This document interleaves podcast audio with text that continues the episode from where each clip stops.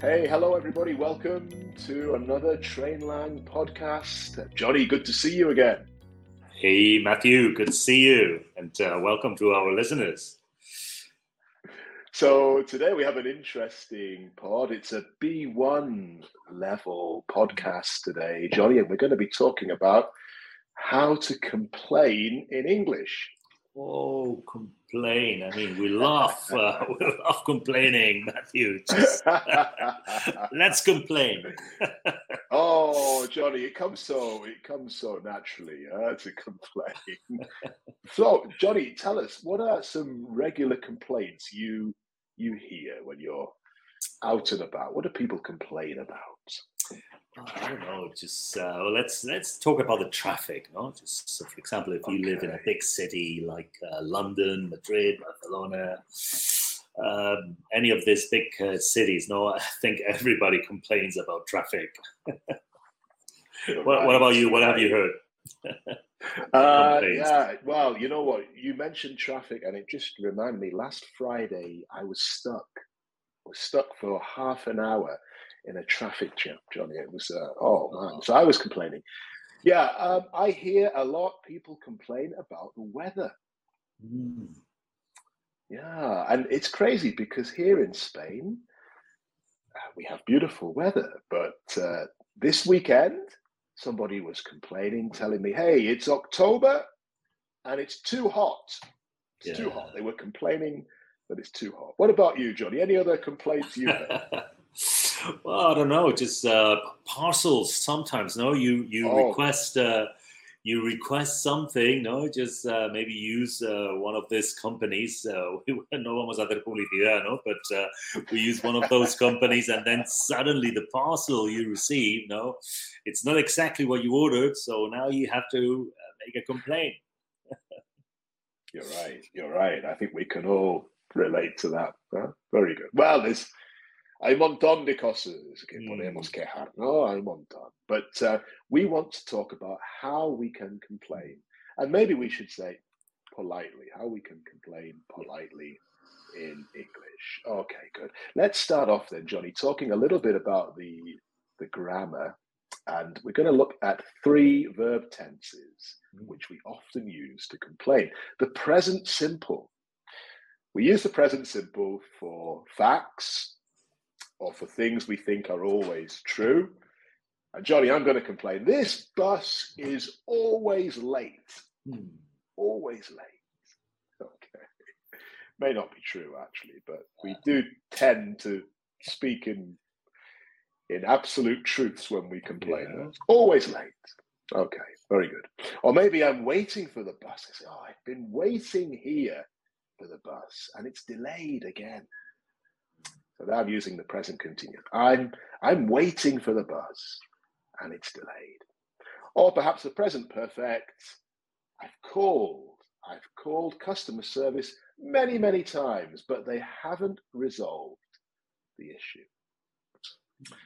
Okay, so we can be flexible when we're complaining using different tenses. I think probably the easiest one for our listeners is the present simple. No? Yeah, I agree with you. This bus is always late.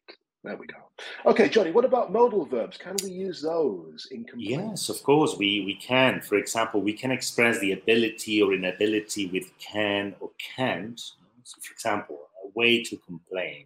This is, oh, I can't believe how slow this service is. No, if we're in a restaurant, maybe waiting, we are so hungry, and then just oh, I can't believe this. No, so then so I can't.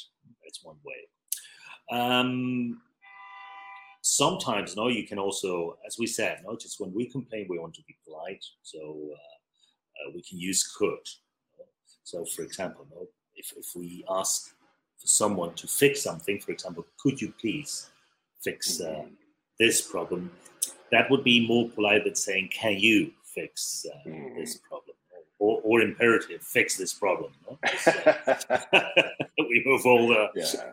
all the forms. No? Yeah, and then just uh, we can also uh, use uh, express necessity or prohibition. Uh, well, they must improve no? the, the, the, customer service service, for example. They must do this. Mm. So that's uh, that's that's another way.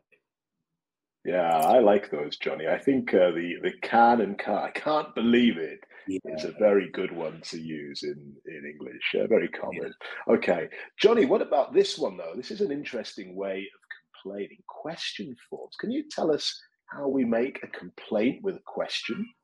Yes, I think we have. Uh, uh, our, our, listeners are already familiar no, with the two different question forms that we use uh, the WH questions no, with why, where, who, and others, no, and the yes no questions. No? So, for example, with WH questions, uh, we can ask clarification. No? For example, hey, why is the Wi Fi so slow here? Why is the Wi Fi so slow? So we're in a hotel, hospital, or something. Why? Why is this? Mm. Um, and uh, if if you if we want just an yes or no question, uh, well, don't you think this is an acceptable? Oh, this is not acceptable. Don't you agree? So, yeah, could be another way. Yeah, they're great. I like those. They're kind of mm-hmm. a way also to to start a conversation. I guess. No? You're asking the person to kind of come and agree with you. No? Mm-hmm. Uh, yeah. That's right. They're very good. They're very good. Okay, good, Joy. Another one there. Let me throw into the conversation is using linking words. Mm. So, like you say, our listeners at this level, they've learned many of these linkers, words such as because or since or due to. So we can use these words when we're forming a complaint. Okay, Here's an example. Because of the delay, I missed my import, uh, appointment. So we give the, the reason. No, because of the delay, because of the traffic jam, I arrived late to work.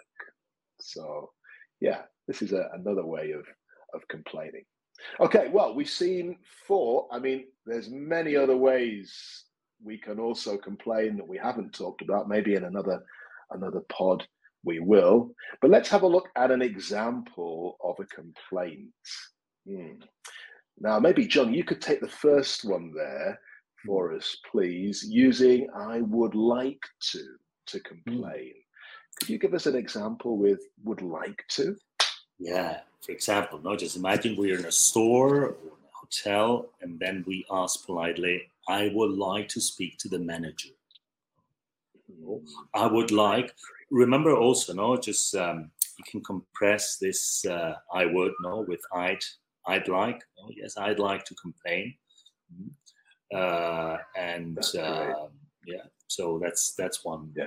one way, you know, to to use it. That's a nice way of doing it. Yeah, it's. Mm. I think you mentioned before about being polite mm. and using "I'd like to" or um, "I would like to" is a is a nice polite yeah. way, and then yeah, we can attach maybe something to it. No, I'd like to complain about, and then we say this this food is uh, is cold.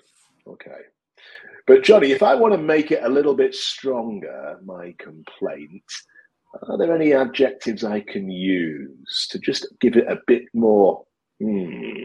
Yeah, I think you could use very or really, no? So I don't know if you want to give any example, no, but uh, yeah, very, really. yeah. right. Okay. Yeah. So I'm really unhappy about this. Mm. No, I'm really unhappy. Oh, the bus was very late this morning. So we can build our complaints and we can give them extra force. Great. Johnny, thank you very much. I think we are experts in complaining. yes, we are. Johnny, if our listeners want to take it a step further and perhaps uh, just uh, increase their vocabulary or even use different uh, forms to complain, where can they find more information? They, they can go to www.campus.trainlang.com. There they will find material. They won't complain about uh, our material and uh, our classes, and uh, they can teach and they can learn just uh, learn English with any of our excellent teachers. So you're more than welcome to visit our website. Hey, that's great. Thank you, Johnny. And we want to mention as well in the campus now we have a, an extra level that's recently been added. So that takes us up to uh, B2. And also we have specifically designed classes for business English. So the campus, each time I go on there, Johnny, it's different. I don't know whether you, you feel the same, but it's always growing. There's always new things to check out. So yeah, have a look at that. Yeah. yeah. Johnny, thank you very much. I have no complaints about the podcast today. Okay, amigo, no, neither me. So see you soon. Bye bye, friends. See you next time. Goodbye. Bye.